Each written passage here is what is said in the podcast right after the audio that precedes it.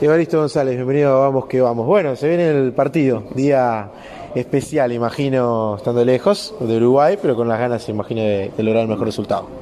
Sin duda, partido de Libertadores, revive toda la energía, revive todas las ganas, como siempre. Y bueno, viste que se va acercando la hora y empieza un poquito más eh, a sentirse esas cositas en el estómago. Recién lo charlábamos con, Juan Antonio Rodríguez, hicimos un juego de cuántos puntos podía llegar a sumar Peñarol en, Asunción, en estas semanitas pegadas con, actividad. ¿Vos cómo la ves? Todo punto que sumamos, sumemos acá va a ser exitoso. Nosotros tenemos que tener focalizado ganar los puntos de casa y, salir a rescatar puntos afuera. Con eso eh, te podría decir que, que estaríamos pasando de serie. Así que nada, es hoy tratar de conseguir puntos y la semana que viene tratar de conseguir puntos. Un punto va a ser bueno, tres puntos es 100 veces mejor. Es como ese castillito de Peñarol ha tenido en los últimos tiempos, ¿no? De haber ganado todo el local y faltó ese punto afuera que, lo que, en la Libertadores le ha costado. Quizás en la Sudamericana el año pasado fue distinto, pero en la Libertadores como que todavía le falta a Peñarol ese, ese quiebre más allá que el partido de Flamengo.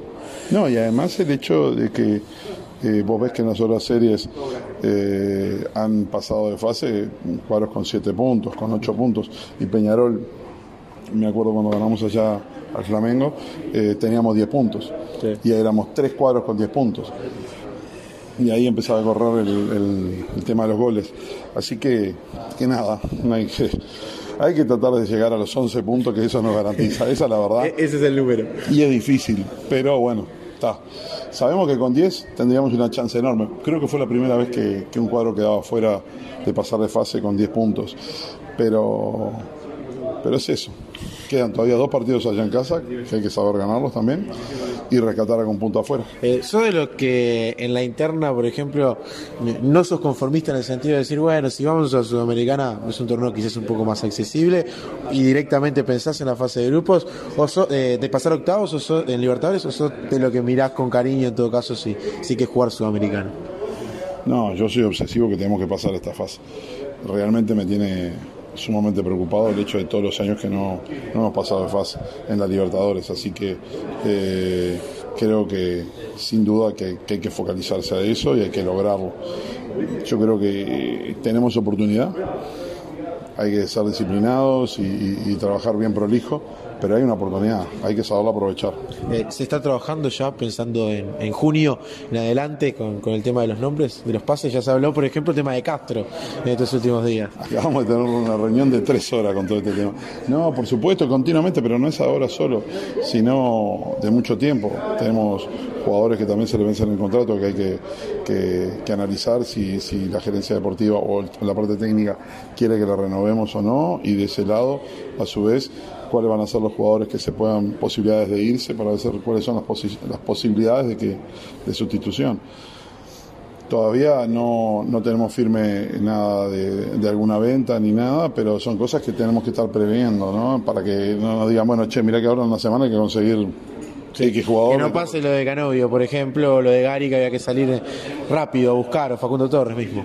Bueno, yo te diría que lo de Gary y lo de Facundo Torres medio que lo teníamos, lo sabíamos y, pudimos trabajar. Lo de Canovio fue sí una baja durísima cuando ya no podíamos contratar, que tenía que estar en carácter de libres y ahí te limita el mercado a, a muy pocos jugadores y ahí conseguir calidad y todo no fue fácil. Así que, que nada, yo creo que es una de las cosas que sentimos en este periodo de pase, el no haber podido sustituir a Canovio. Hoy lo de Castro, el jugador que está en Chile, el uruguayo, ¿es prioridad? ¿Es uno de los que está realmente en la vidriera de análisis de Peñarol? Vos ya me conocés, yo no voy a hablar de los nombres. bueno, pero ese justamente salía en escena, por eso te lo tiro. Pero ¿sabés lo que pasa? Que si no interfiere sobre las negociaciones. Pero no es uno, te podría decir que hay 10, 12 jugadores que se vienen tratando de hacer tanteos y estudios y seguimiento. Hay jugadores que lo venimos siguiendo hace más de un año, dos años, que se vienen siguiendo, que han sido de interés, que no se han dado la oportunidad ahora, que se ha dado la oportunidad. Estamos esperando a ver qué pasa. En este periodo de julio lo bueno que tiene es que es el periodo fuerte de Europa, que hay muchos contratos que se vencen en Europa, que, estamos muy atentos de que si siguen o no, o si tenemos oportunidades de alguna, de alguna vuelta de algún jugador importante. La última, de, porque a veces el hincha se lo pregunta, obviamente es muy muy difícil actuar con el diario de lunes bajo el brazo y es la situación de Álvarez Martínez. Si en aquel momento era bueno aceptar o no lo de Fiorentina, si hoy en día con el tiempo quizás la falta de goles le ha perjudicado una posible cotización, ¿cómo lo ves vos dentro del panorama de Peñarol, la realidad del futuro eh, a nivel de contractual y de lo que puede llegar a ser un pase para Martínez? Bueno, lo más importante es el gol que convirtió el, último partido, que, fue de su factura. Acá tenemos un problema que no es solamente que Álvaro Martínez no haya hecho goles, sino el hecho de que el equipo en sí no hizo goles. Y el equipo en sí, algo peor, no ha tenido, no ha hecho oportunidades de gol, no, ha brindado esa chance de goles. El gol que hace Álvaro Martínez es 80% fabricado por él. Recibe una pelota en el borde del área, pero después se tiene que sacar dos jugadores, crear y tirar y patear que, está bueno, que eso lo hacen los grandes nueve, pero la realidad es que vos tenés que abastecer al nueve, tenés que ir a la zona caliente que es el área para, darle, y en eso estamos bastante flojos. No así en lo que ha sido defensa, porque eh, esos 16 puntos que, que, conquistamos lo hicimos con 7 goles, si no estoy equivocado. Así que son muy pocos goles, son 7 goles en 10 partidos. Eso declara a la arde de los ojos que se ve de que venimos muy mal en lo que es la producción de ofensiva. Y eso es lo que hay que realmente focalizar, ¿no? que, esa es una baja importante. Y Evaristo, gracias por siempre estar en Vamos que Vamos y bueno, siempre encontrándonos por acá en distintos partidos de Copa ya hace un buen tiempo. Así que gracias, Evaristo, por estos minutos. Y no te embromo porque estamos empatados en este momento en la serie. Hablamos la semana que viene a ver qué sucede, aunque los favoritos son ustedes, eso está claro. No, no, no, no, Néstor no es favorito a ninguno, ya demostró el último partido que tuvimos con Malvin.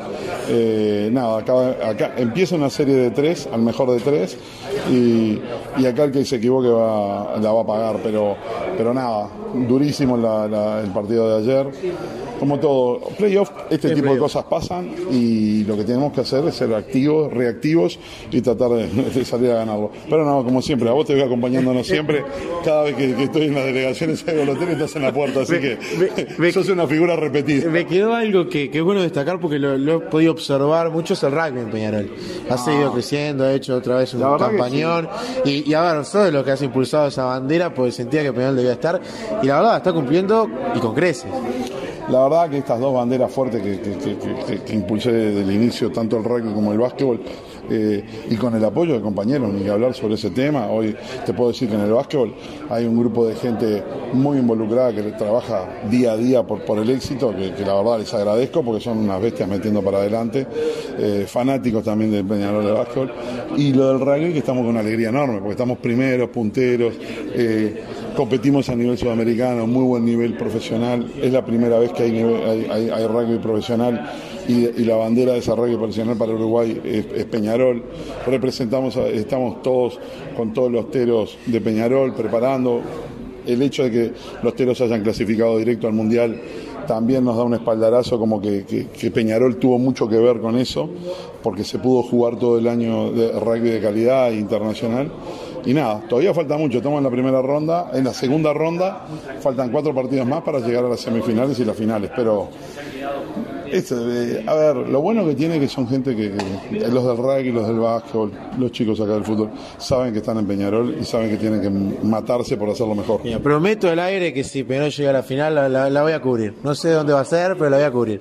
Voy a estar ahí. ¿De rugby y de, y de, eh, básquetbol? no digo nada por la duda, porque ahí ya no depende de, mis sentimientos, pero me alegraría igual que pase Peñarol, más que nada por el trabajo que sé que has hecho, que ha sido muy importante. O sea, ahí aparte tenés en la casa un, grupo, un amigo como Pablo. No, Pablo es una bestia, eh, la verdad que fue nuestro principal fichaje. Pero no, no, yo te puedo decir que tengo un grupo de compañeros que, no quiero ni nombrarlos y el trabajo que hacen en formativa también eh, la gente, digo. Eh, hay un muy buen grupo, un grupo de trabajo. el básquetbol, sabes que lleva una proyección de mucho tiempo. Recién arrancamos. Esta es la verdadera primera liga que estamos jugando. Y la verdad que ya ser protagonistas en la primera liga de verdad, porque la liga anterior fue un invento raro, todos jugábamos en, en Biguá, corto. esta es la verdadera primera liga. Clásicos ganados además. Bueno, ganamos los dos clásicos que son productos que, que, siempre hay que ganarlos. Digo, esta es la primera liga y lo que llevamos de performance, estamos todos muy conformes con eso. Arriba, Aristo, sí, gracias. Dale.